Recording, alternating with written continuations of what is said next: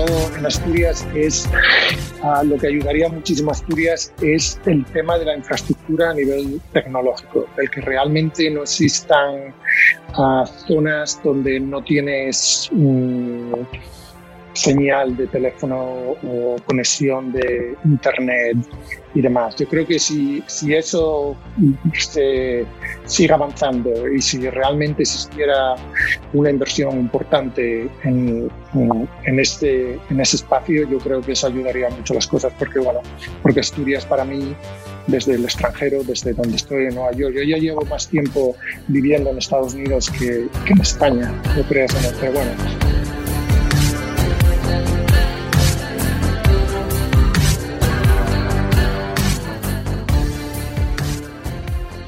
Hola a todas y a todas. Buenos días, buenas tardes o buenas noches en función del momento del día en que escuchéis este programa. Yo soy Luis Marlández Valencia, iniciador e impulsor de Asturias Power.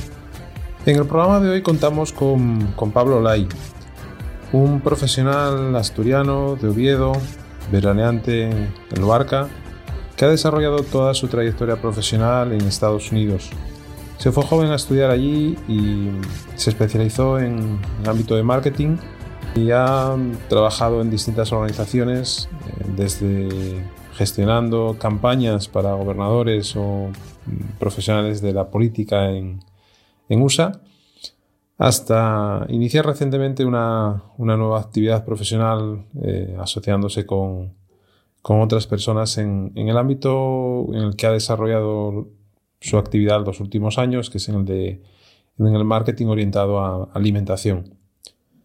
Pablo ha vivido momentos complicados en su estancia en Estados Unidos, eh, que, escucharéis ahora.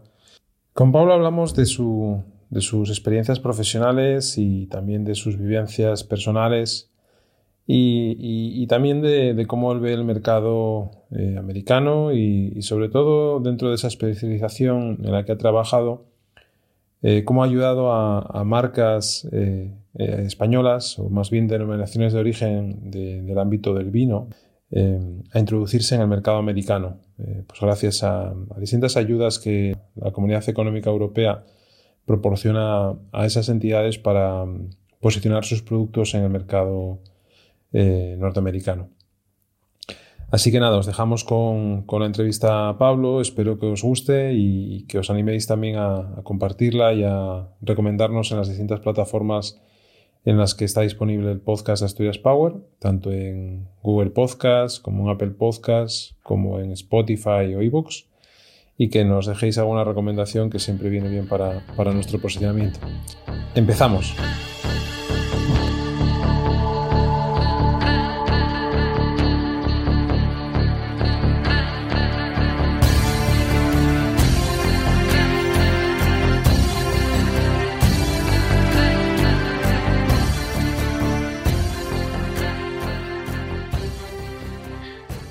Bueno, pues hoy en, el podcast Asturias Power eh, contamos con, Pablo Lai. Eh, hola Pablo. Hola Isma, ¿qué tal estás? Eh, a Pablo no tenía el gusto de conocerlo personalmente, lo, acabo de conocer ahora que estamos haciendo esta, esta grabación, pero bueno, son estas cosas que tiene hoy en día la tecnología y la posibilidad de hacer networking a través de, de una herramienta eh, como es LinkedIn, que nos ayuda muchas veces a estar cerca de esas personas que están lejos, pero que también las quieres atraer hacia, hacia su terruño, ¿no? hacia su tierra. O sea que, que bienvenido, Pablo. Muchas gracias, muchas gracias, Luisma. Gracias por ¿Cómo estás por, por, Nueva York? Pues mira, por Nueva York estamos de momento, estamos bien, dentro de lo que cabe, dentro de la, de la la fase tan mala que pasamos cuando saltó la, la pandemia aquí en, Estados Unidos, Nueva York, como me imagino que sabrás y como salió en las noticias, eh, estuvo súper afectada. Nueva York es una ciudad con mucha gente, con mucho tráfico de, gente, de, lo que es el tema de, del bueno, mm, del transporte público, por decirlo de alguna manera. estoy hablando en, español y, se habla español perfectamente, pero bueno, que de vez en cuando me quedo así un poco parado porque me salen las palabras en inglés. Pero, ¿qué te iba a decir? No, el transporte público en Nueva York, con el tema del transporte público en Nueva York y con el tema de que vive tanta gente en, en, en Nueva York, la verdad que, que nos afectó bastante fuerte. Yo vivo, gracias a Dios, a las afueras de Nueva York, con lo cual una casa mm, con un jardín que, que, desde luego se agradece cuando, cuando tienes que estar eh, en casa y limitando tus salidas y demás, ¿no? Pero bueno, ahora lo que tú me preguntabas ahora en Nueva York realmente está, está en una situación bastante, bastante buena. Han sabido controlar al gobernador de aquí de Nueva York ha puesto una serie de, de, protocolos y de restricciones y parece ser que dentro de todos los estados que hay en Estados Unidos es uno de los que tiene los, el, número de contagios más bajo. Con lo cual son buenas noticias, buenas noticias. Hablábamos precisamente con, con Andrea Castelao, que es eh, socia de Deloitte ahí en Nueva York y bueno, en Estados Unidos, pero ella trabaja también en Nueva York y hablábamos yo creo al principio de la pandemia con ella y, y sí es verdad que la evolución ha sido, bueno, ha sufrido una mejoría considerable. Pablo, mm, siempre hago la misma pregunta a, nuestros invitados, lógicamente los que estáis fuera y, no estáis, digamos, en el día a día, o, aunque lo conozcáis por las familias y por contactos, amigos que tengáis. Em, pero la primera pregunta que hago siempre tiene que ver con Asturias, ¿no? Cómo, cómo las personas tanto las que están aquí, las que entrevistamos, que, que son bien asturianas que trabajan en Asturias o bien eh, que trabajan en otra zona de, de, España, eh, les preguntamos por, por, cómo ven Asturias eh, en la proximidad o en la lejanía, ¿no? Y si creen que, que, que Asturias tiene alguna posibilidad de, de, emerger o de posicionarse dentro de este mercado global en el que todos operamos, pues dentro de algún sector, dentro de alguna actividad. ¿Qué opinión tienes sobre eso, Pablo? Pues mira, yo desde la distancia, como tú dices, las noticias que me llegan de Asturias o cuando yo voy a Asturias todos los veranos y hablo, bueno, veo lo que hay, veo ah, las amistades que viven allí en Asturias, mis, mi familia, mis hermanos. Yo creo que veo a Asturias avanzando, avanzando. cuando digo avanzando, quizás ah, a un, a un paso un poco más lento de lo que me gustaría verlo, uh, de lo que me gustaría ver Asturias, pero yo creo que Asturias se ha sabido, se ha sabido pues, reinventar un poco en el tema de, de qué, es, qué es lo siguiente para Asturias, ya que la minería se ha parado ya que las grandes siderúrgicas um, ya no son tan potentes como eran antiguamente.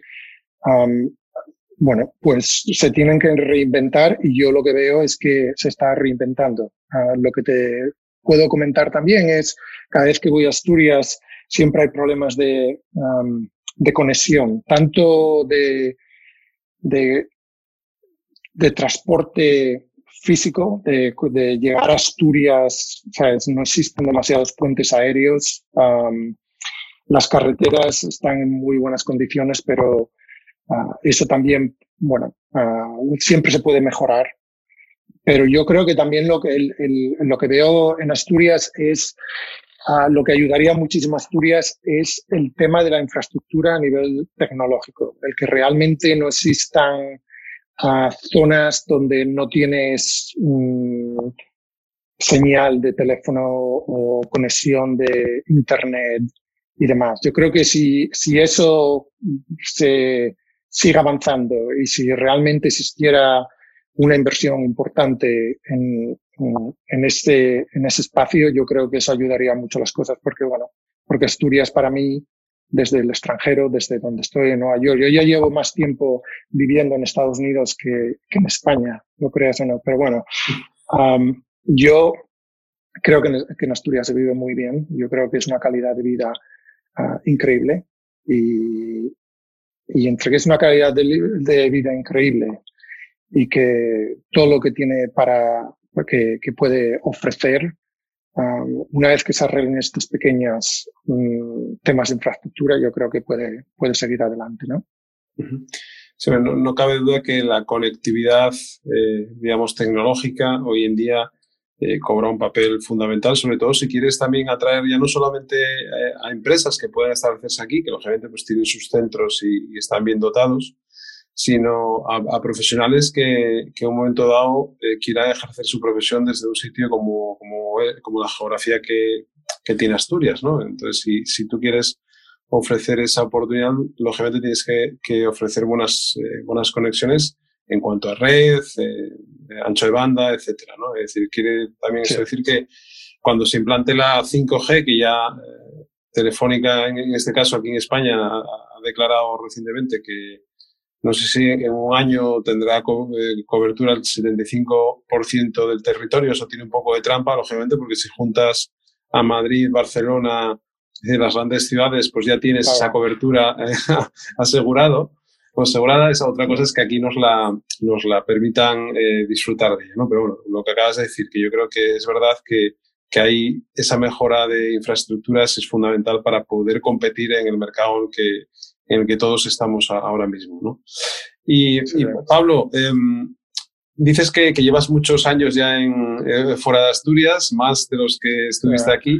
Eh, pero para que la gente em, te sitúe y bueno, que nos cuentes un poco sobre tu, tu formación, pues eh, lo, primero que recuerdos tienes de esas Asturias que dejaste, que dejaste o, que viviste cuando eras joven, cuando eras crío, como nos ha pasado a todos, pues ¿qué, ¿qué, recuerdos tienes, dónde naciste, dónde empezaste a estudiar, después si, si estudiaste aquí, que creo que no, eh, toda la parte, digamos, universitaria, por lo que, por lo que he visto en, en tu LinkedIn, pero bueno, cuéntanos un poco más en detalle y después ya entramos en la parte más profesional de trayectoria eh, que has tenido a lo largo de estos años.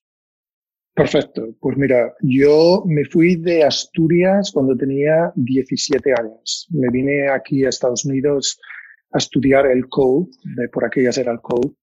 Uh, mis intenciones eran de volver a, a, España, estudiar la carrera en España, y, bueno, estudié el COU aquí, ah, me gustó mucho, pero de todas maneras yo quería volver a España y se lo había dicho a mis padres y demás. Yo soy de Oviedo originalmente, yo nací en Oviedo y fui al colegio Loyola en el Naranco. Ah, y, y, bueno, ¿sabes? las memorias que tengo de, de, de Asturias y de haber crecido siendo un chaval en Oviedo son increíbles, ¿no? Entre familia y amigos. Pero bueno, yo tuve la oportunidad, como te digo, de, de venir aquí a estudiar el CO, Estados Unidos, a aprender inglés, empaparme de nuevas culturas, de nuevas um, puntos de vista, si lo quieres decir, aunque fueres, todavía era un chaval. y, y, bueno, estudié el CO, como te decía, luego me surgió la oportunidad de de estudiar la carrera. Yo tenía un gran amigo mío que, bueno, desafortunadamente falleció, eh, se llama Pablo Coto, era un hermano para mí.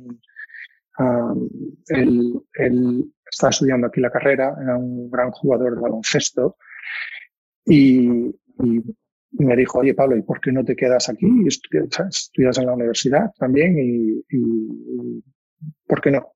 Entonces, bueno, yo tuve la oportunidad de, de volverme otra vez a Estados Unidos, estudiar la carrera.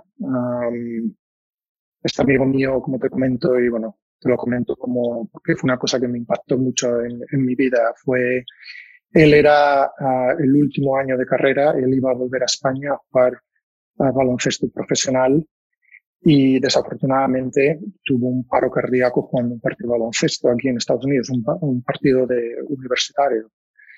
Y bueno, mm, fue tremendo porque yo en esos momentos, cuando eso pasó, yo lo quería dejar todo, yo me quería volver a España, no quería saber nada más de Estados Unidos. fue una época complicada.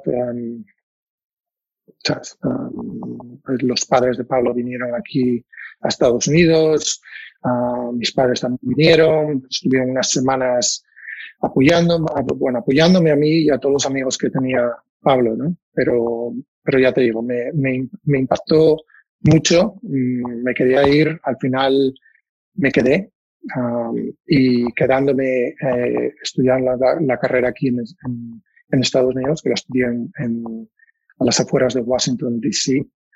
Uh, estudié marketing. Y, y, el último año de carrera, pues me surgió la oportunidad de hacer unas prácticas en una agencia de marketing directo. Hacían muchas campañas estando pegado a lo que era la capital de Estados Unidos y donde está realmente todo el gobierno federal y demás, estábamos haciendo, tuve la oportunidad de, de, encontrar un trabajo con una agencia que se especializaba en campañas de, de, de marketing, uh, de um, fundraising uh, para, para candidatos políticos, para diputados, senadores y demás, ¿no? Y, y, así es como me quedé, ¿no? Porque yo acabé la carrera y digo yo, ¿y ahora qué hago? Me ofrecieron el trabajo. ¿Y qué, y, qué año, y, qué año fue eso, Pablo?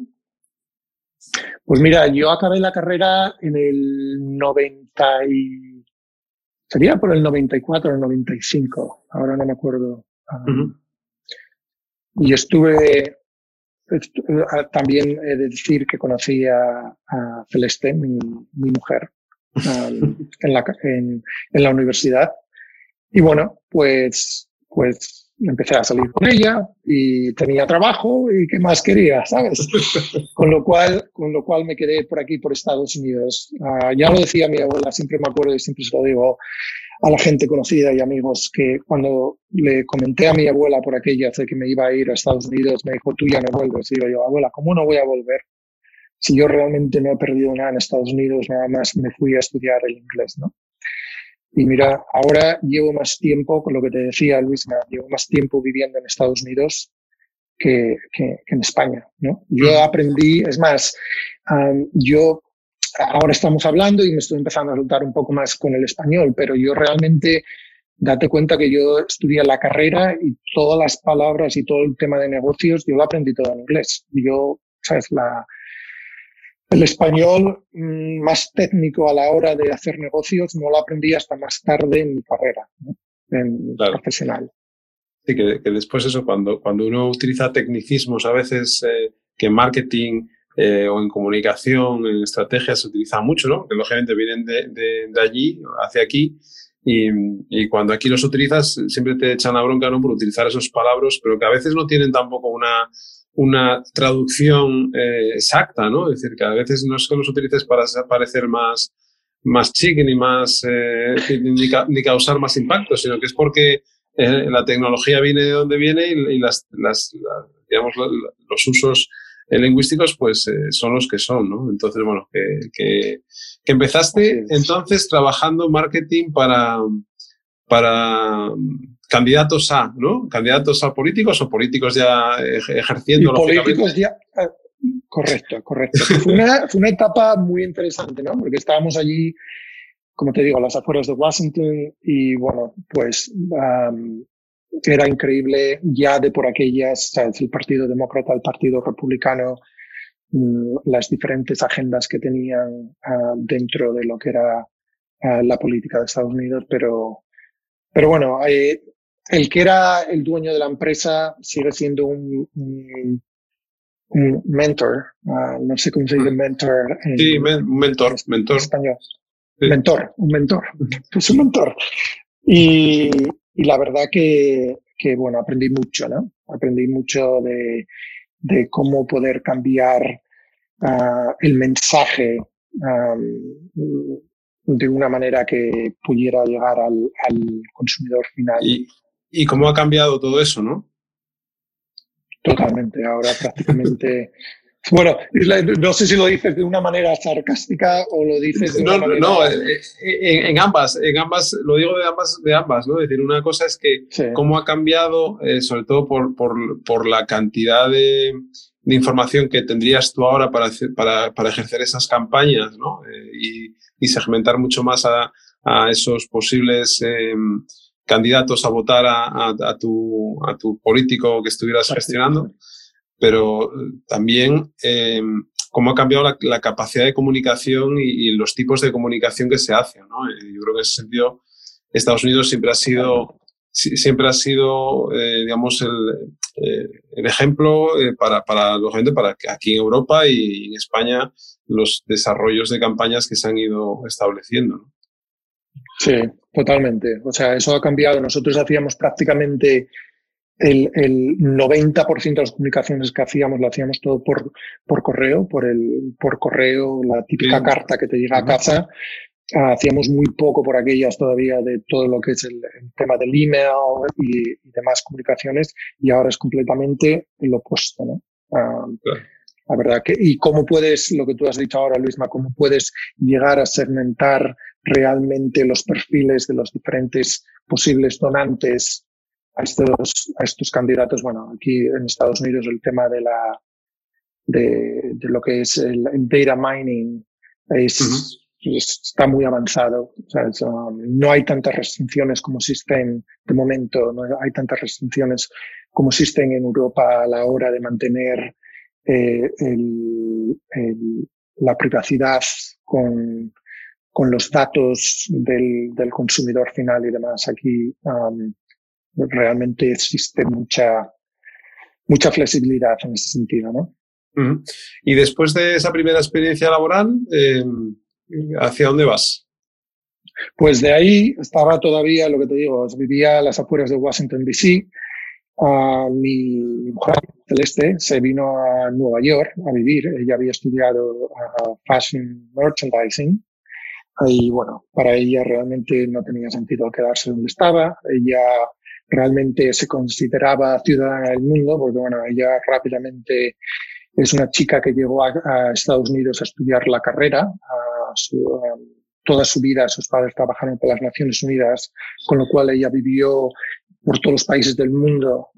para ella Estados Unidos también era un nuevo país, una nueva manera de, una nueva cultura, por decirlo de alguna manera. Pero bueno, ella vino Estudió la carrera, se mudó, se mudó a Nueva York, que era donde sus padres una vez se, se jubilaron, estaban aquí instalados. Y, y, bueno, yo empecé a, a, estábamos, éramos novios, yo subía y bajaba desde Washington a Nueva York todos los fines de semana, pero bueno, llegó un momento en que yo realmente decía, eh, ya llevamos de novios mucho tiempo, me quiero casar con ella, y bueno, le dije a mi, a mi, a mi jefe de, por aquellas, a esta agencia de la que te estoy hablando, le dije que, que yo me iba a Nueva York, que sí, a ver si podíamos montar una pequeña oficina de ventas aquí en Nueva York. Me dijo, adelante, sea, tienes mi, mi apoyo. Me vine aquí en Nueva York, abrí una oficina, en una, una, bueno, una oficina que era, era pequeñísima porque era solo, ¿sabes? Un, un, un, una mesa y una silla, ¿no? Por decirlo de alguna manera, pero era, uh, eh, por, por, aquellas no existía WeWorks y WeWorks que sé que vosotros estáis haciendo una cosa similar ahora que lo he visto con ese merendero a la salida de Gijón, donde eh, empresas pequeñas pueden alquilar uh, oficinas bueno, para tener una presencia y para tener reuniones y demás. Pues bueno, yo hice prácticamente eso. Estuve con ellos un par de años más y de ahí um, me surgió la oportunidad de trabajar para una empresa alemana que se llama Bertelsmann. Bertelsmann, uh, que es una, una, bueno, una empresa dedicada prácticamente al entretenimiento. Ellos tienen uh, sellos discográficos, tienen estudios de películas, tienen editoriales um, aquí en Estados Unidos y por todo el mundo, ¿no? En, en España y demás, pero Empecé a trabajar con ellos también muy metido en el tema del marketing. Por ahí ya empezaba a evolucionar lo que era llegar al consumidor final de todo lo que era el mandar a correos directos, mm, ¿sabes? de cartas por correo a todo el tema de, del email y de las redes sociales y de tener páginas web y demás. Y bueno, estuve con ellos también un tiempo, tuve la oportunidad, una de las razones por que me fui con ellos es porque había escuchado que, que de por aquellas te pagaban el poder estudiar un máster. Entonces, bueno, pues yo me pagaron el máster y yo encantado de la vida. Estuve con ellos trabajando también como siete, ocho años. Todo Nueva York ya, ¿no? Y luego me surgió la oportunidad de trabajar para una, para una startup, ¿no? Para una, una nueva compañía que iniciaba, que era todavía, estaba evolucionando todavía más de lo que estábamos haciendo nosotros en, con, con ¿no? De, de todas las campañas de publicidad y de marketing ellos veían que existía una posibilidad de hacerlo todo por, por, el Internet. Ah, esa compañía se, llama, se llamaba The Progressive Book Club. Uh, eso en el 2008 y me acuerdo perfectamente porque es cuando Obama ganó la presidencia de Estados Unidos. Y siempre me acuerdo porque mm, durante cuando se es cuando para mí y esto es una opinión mía pero cuando estás en el en el partido opositor al gobierno uh, que está mm, rigiendo o que está gobernando en el país siempre existen muchas más posibilidades y mucho más interés de, por el público de, bueno, de apoyarte, de, de comprar tu producto y demás. Entonces, bueno, uh, ganó Obama mm, y con eso prácticamente todos los progresistas, todos los eh, grupos que existían aquí en Estados Unidos perdieron un poco de interés en lo que era lo que estábamos intentando crear y, y nos empezamos a quedar, bueno, pues como siempre uh, pasa con estos negocios desafortunadamente, te quedas sin fondos de inversión y uh, por aquellas me surgió una otra oportunidad a través de un amigo mío que trabajaba para la oficina comercial aquí en Estados Unidos, que era una, para trabajar en una agencia de comunicaciones, en una campaña, en la campaña que tenían los vinos de Rioja aquí en Estados Unidos. Era una campaña muy potente, era una campaña integrada en marketing, sabes que tenía pues tres pilares principales de comunicaciones, de publicidad y punto de venta. Y cuando me, me, llamaron para el trabajo, yo digo, realmente yo no sé si estoy calificado para hacer esto, ¿no? Pero bueno, uh, me dijo, vete, vete, porque están buscando un perfil específico, um, quieren un poco más alguien que pueda dirigir uh, los diferentes equipos que tengan, um, ¿sabes? Como un conductor, como un director de orquesta. Y empecé allí y con, con esta agencia. Y de ahí fui, pues, ayudándoles a crecer todo el sector de alimentación y bebidas para la agencia, que se convirtió en uno de los, uh, una de las divisiones principales de, de la agencia. Uh, y luego la agencia, bueno, pues a través de los años, uh, como también me imagino que pasa en España, la verdad es que yo no, no lo sé, pero aquí la manera de, de crecer es pues ir comprando otras agencias más pequeñas, el que te compren a ti, eso es como un cambio de, de, manos constante. Y, y bueno, pues... Y, y ahí, en, eh, digamos, esta agencia es Padilla, ¿no? Padilla, sí. Ajá. Ok, eh, que yo sinceramente no, no, la conocía, la conocí gracias a ti eh, cuando sí. eh, buscando por cuando estaba buscando perfiles asturianos por, por LinkedIn y, y, sí es verdad que sí me sorprendió eso, que, que digamos, no sé ahora si es así, pero eh, eh, digamos que os habíais especializado en una agencia muy especializada en lo que acabas de decir, ¿no? En, en, en temas vinculados con la alimentación, con, con, con food, ¿no? Con, con bebidas, sí. todo lo que tiene que ver con el sector, digamos, por llamarlo de alguna manera, gastronómico, ¿no? En ese ámbito, ¿no? Exactamente, exactamente, sí. Y ahí pasaste por casi, pasaste por muchas, por muchos puestos, ¿no?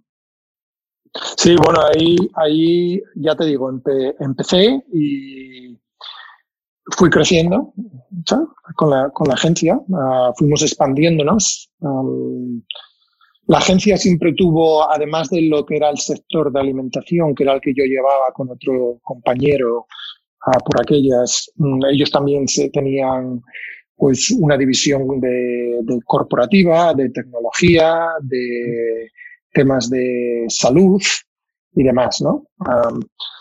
Y, y, bueno, fui creciendo, fueron surgiendo oportunidades porque una de las cosas que, donde nos especializamos con esta agencia era en producto uh, premium que venía de Europa. Europa, como tú sabrás, Luisma, um, eh, todo lo que es la Unión Europea apoya a lo que es el, el sobre todo en el tema de alimentación, agro, el uh -huh. tema de agricultura y demás, apoya mucho a todas las denominaciones de origen que puedan existir, todo lo que les dé um, el hacer marca europea en países terceros, ¿no? Entonces existen una serie, una serie de, de fondos donde prácticamente Europa a las denominaciones de origen les dice, mira, hacer campañas de publicidad, de marketing, de comunicaciones en países terceros y nosotros os apoyamos dependiendo de la campaña que sea y lo que es.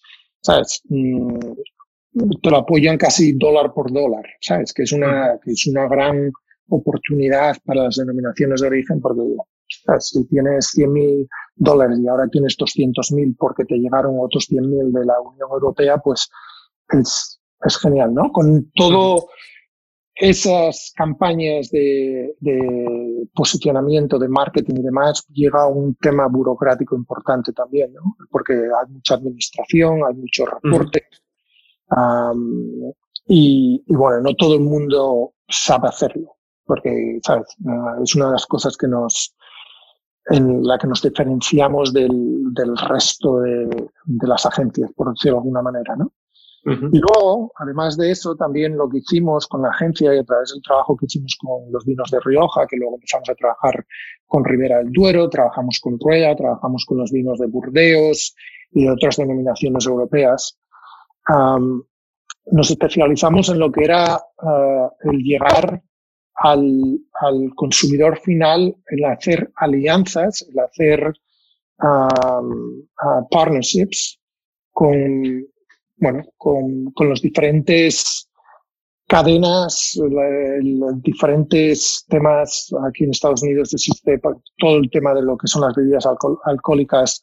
Es un poco complicado porque, bueno, cada país, cada estado es un país porque las reglas cambian. ¿Sabes? Lo que puedes hacer en el estado de Nueva York, pues con temas de promoción de bebidas alcohólicas no lo puedes hacer en Texas y lo que puedes hacer en Texas no lo puedes hacer en California y demás, ¿no? Entonces nos especializamos en ese espacio um, y bueno, es lo que es lo que hice, ¿no? Y luego ahora con todo el tema este de la pandemia que nos pegó realmente duro, bueno, como, como ha pasado en España y demás, yo ya tenía una idea de que quería, después de 11 años en la agencia, yo ya quería, bueno, pues cambiar un poco de aires, quería ah, empezar otras cosas, otras, otros proyectos que me llenaran un poco más. Y, y llegué, bueno, pues a un acuerdo con la agencia y ahora pues ya no estoy en la agencia y estoy trabajando um, con otros socios que tenemos, hemos creado una nueva, una nueva empresa que por ponerlo de, por definirlo de una manera um, quizás demasiado sencilla, pero es un marketing collective, ¿sabes? Porque no quiero llamar, no me quiero llamar una agencia, porque además de hacer los servicios que podemos ofrecer como agencia, también tenemos una serie de proyectos. Muy interesantes uh, que van todos relacionados con el marketing y la tecnología y demás, pero y todos también enfocados en, en la industria de la alimentación, ¿no? Uh, Pero encontramos um, con el tema de la pandemia, como también pasó en, esta, bueno, en España lo sé, porque bueno, con mis clientes Rivera del Duero, Rueda y demás, um, hubo un parón muy importante cuando cerraron los restaurantes, porque los restaurantes era un canal de distribución tremendo para todo lo que eran los vinos de denominación sobre, en España y aquí en Estados Unidos, pero no tanto como en España, ¿no? Pero lo que también pasa aquí en Estados Unidos es que existen lo que también me imagino que están de moda o también existen en, en, en España, que es la farm to table uh, restaurantes, ¿no? que es todo de utilizar producto ecológico, producto local, apoyando a lo que son las pequeñas granjas um, a nivel regional. Um, bueno, pues ahí con todo el tema de la pandemia hubo un parón importante porque, bueno, pues lo, todo el producto que suministraban las granjas a los restaurantes los restaurantes no les están haciendo el mismo tipo de pedido porque no estaban cerrados o porque no estaban trabajando el 50%, lo que fuera. Entonces les hemos, estamos trabajando en una, una herramienta realmente que es una cosa, una solución más tecnológica de arreglar un poco lo que es de supply chain um, a nivel de um, small farm, ¿sabes? De los, los granjeros restaurantes y consumidor final, ¿no? Y cómo podemos crear una plataforma, todo una plataforma digital, ¿sabes? Porque es realmente por donde van las cosas ahora. se arregle el tema de, de eh, con una vacuna, con la pandemia y que la gente vuelva a, a salir a los restaurantes y todo esto, pero bueno, realmente mm, el tema digital está aquí para quedarse mm, sí o sí. ¿no? Y, tenéis, que estamos... ¿Tenéis dentro de esa, de esa herramienta que estás hablando o de ese nuevo proyecto? Em, yo, bueno, tengo bastante relación con, con el mundo del dato y de, y de proyectos de, inteligencia artificial, aunque bueno, hay, hay también un, un, hype importante entre lo que se comunica, cómo se comunica y después lo que se necesita realmente para hacer esos proyectos y, y la base sólida que necesitas para, para que esos proyectos eh, se trasladen en éxito, que básicamente es que te ahorre costes o que te dé mayor beneficio. Es decir, no, no hay, hay, yo creo que no hay casi término intermedio, ¿no? Al final. Eh, no, hay, no, hay, no hay vuelta de hoja, efectivamente. Claro, lo, lo que tienes que aportar, lo que tienes que trasladar es valor a tu cliente en la que, utilizando esos datos, que lógicamente eso se traslade en, en, un beneficio que al final es tu cuenta de resultados y de explotación, ¿no? Dice, em, ¿tenéis experiencia en ese tipo de, de, proyectos, Pablo, de utilizar el dato eh, para buscar ese, ese foco del cliente y trasladarle mejoras?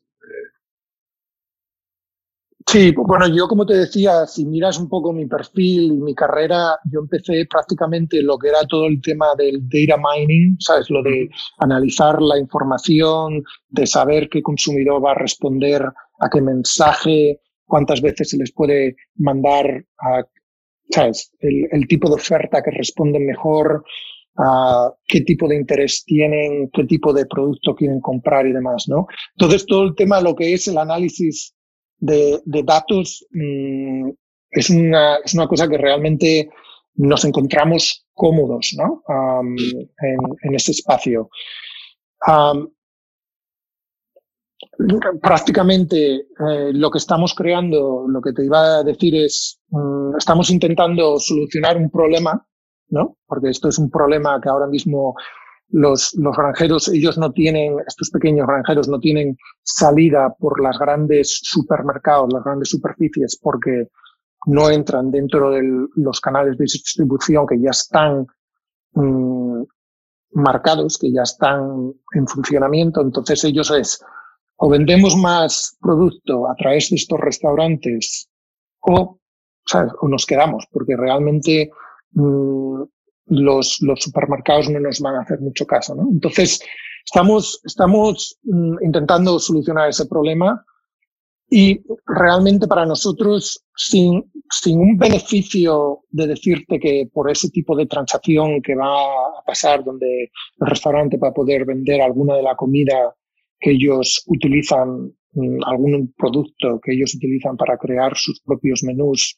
ahora lo pueden vender directamente al consumidor final, ¿sabes? Por un beneficio más grande del que puedan uh, alcanzar uh, si lo fueran a cocinar y servir en su propio restaurante, ¿no? Es una nueva, es un nuevo uh, revenue stream dentro de su, de su estructura, pero nosotros estamos realmente interesados en, en la información, ¿no? en lo que tú has dicho del, del análisis de, de, datos, porque realmente el otro problema que existe, que estamos viendo, uh, que hay aquí en Estados Unidos, es, bueno, en Estados Unidos y por todas partes, porque me imagino que en, en España lo habrá también, ¿no?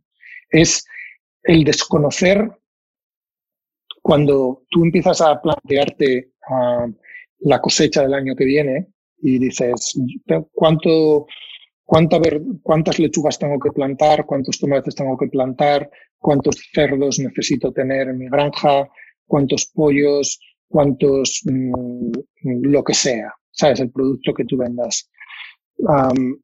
Realmente que esa información es complicada de, de, de averiguar más allá de los pedidos que te puedan hacer y que tú lo hagas es un poco um, uh, basado en lo que tú sepas, pero realmente sin tener constancia de lo que los otros granjeros o lo que los otros restaurantes estén vendiendo o no estén vendiendo, ¿no? Entonces, es el, el tener esa información para, para poder ah, asesorar y para que, bueno, que, que, estos small farmers, que se dice granjeros, ¿no? Porque es que yo no, se, llaman pequeñas, pequeñas sí, productores, puede ser también productores. Productores, productores, es verdad, mejor que productores, mejor que granjeros. Granjeros me suena un poco, un poco raro, pero estos productores tengan pues un poco más de información a la hora de saber cómo, cómo planear su propio negocio, ¿no? Y luego más allá de eso ya, sí.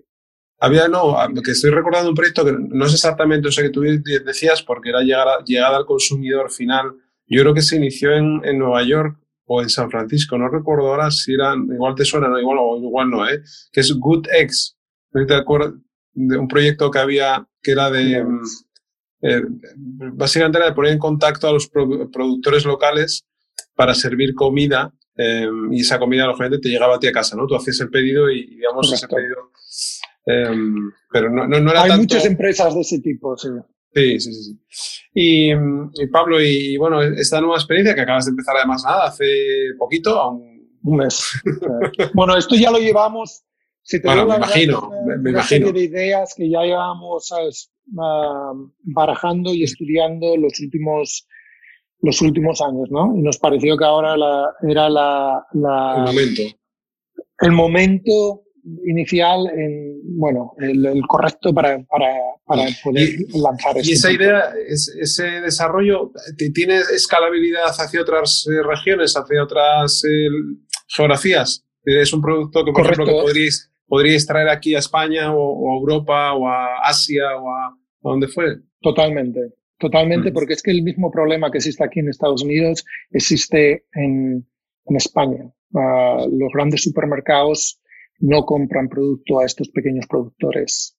Uh, los pequeños productores dependen mucho de lo que puedan vender a los restaurantes, lo que ellos puedan vender directamente al consumidor final.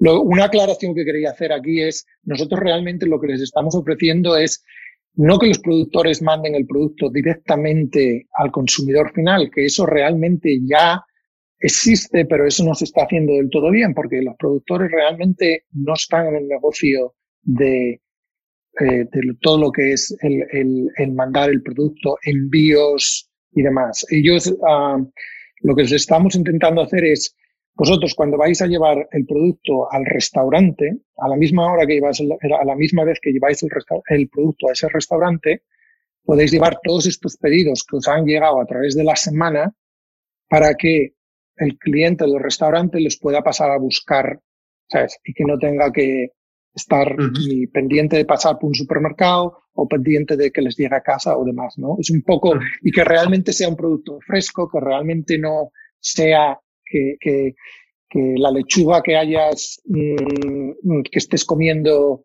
eh, hoy, pues estaba en, en, la granja hace tres días, ¿no? Es, es un poco... es, utilizar, es un poco utilizar esos establecimientos también como puntos de distribución. Correcto. Vale, vale, vale. Y para, para ellos, porque estos establecimientos también, Wisma, para dejarlo muy claro lo que es los, en, en el sector de restauración, el sector Oreca, como quizás sepas, los beneficios, una vez que acabas con todos los gastos y demás, son muy pequeños. Estamos hablando de márgenes de, de ¿sabes? De, de 5, 7%, ¿sabes? En general. Uh, si ahora creas una nueva um, canal de, de de, por decir, de, de ganancias, de, la revenue stream, donde realmente puedes poner un, pequeño margen de beneficio, uh, que ahora en vez de ganar el 5%, ganes el 25% o el 20%, uh, es un incentivo para los restaurantes para poder, ¿sabes?, mm, tener más ganancias, ¿no? Ok. Eh, joder, es súper interesante ese, ese, proyecto, ese señor. Sí, sí. Eh, tiene buena pinta. Eh, a ver si hay éxito ahí. a ver, no, no, no. La verdad es que de momento la, la, la cosa pinta, pinta bien. Ya te digo, es la primera vez. Ya te iré contando. ¿Es la primera vez que emprendes?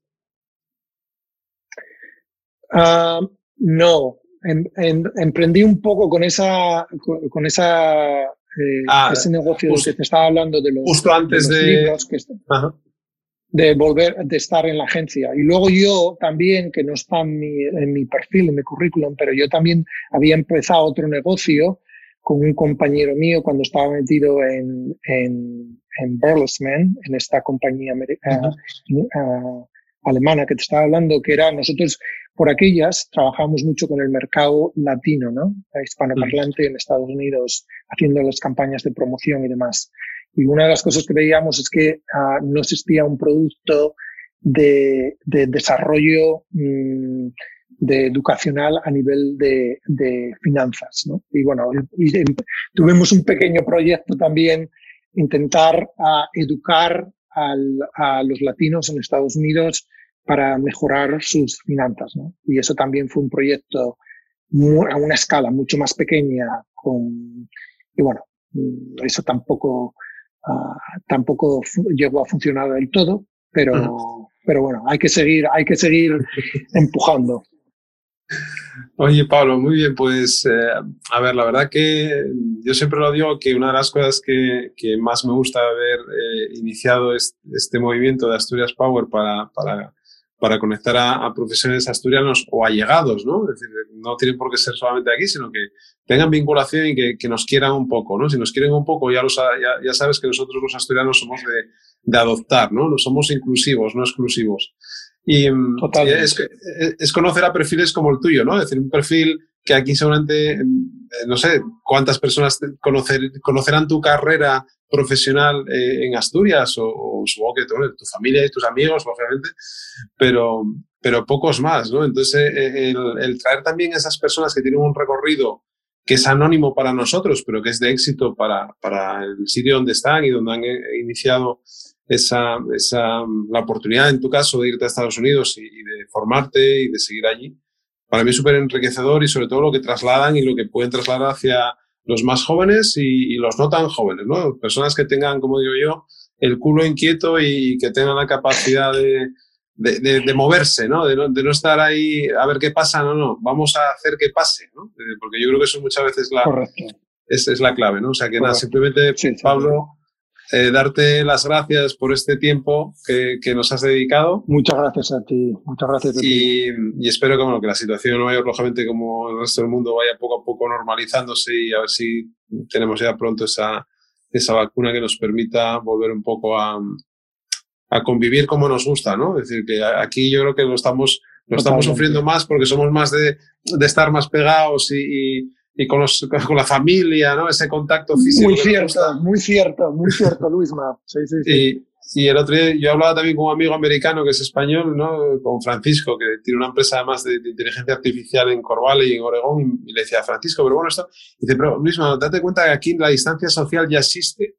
O sea, yo, yo la distancia con mi vecino ya la tengo. Y, y es más, yo no me meto en su casa estoy hablando con él y estoy hablando siempre a una distancia, no es algo que en la cultura ya está así, no, no, no vivimos como vivimos en España, que somos más de, de, de pues eso, de, de, fiesta, entre comillas, ¿no? Que también, y de fiesta también lo somos. ¿no? Pero bueno, que, sí, sí, sí, que, eso, que, muchas gracias por tu tiempo, Pablo, y, y oye, estamos en contacto. Muchas gracias a ti, Luisma. A ver, mucha suerte con todo. un abrazo, Pablo. Un abrazo. Chao, adiós, adiós. Espero que os haya gustado este episodio en el que hablamos con Pablo Lai, tanto sus experiencias personales como profesionales en Estados Unidos. La verdad que Asturias Power tiene estas cosas, ¿no? Te permite pues descubrir a, a perfiles que por otro lado sería complicado de, de llegar a ellos o de, o de, conocer su trayectoria. En este caso la de Pablo muy vinculada con el sector de, del marketing y de la alimentación y que nos permite pues conocer en profundidad eh, ese recorrido que ha tenido profesionalmente. Así que nada, un saludo a todos por estar ahí nuevamente, por escucharnos, por ayudarnos, por apoyarnos y ya sabéis, nos vemos en el camino.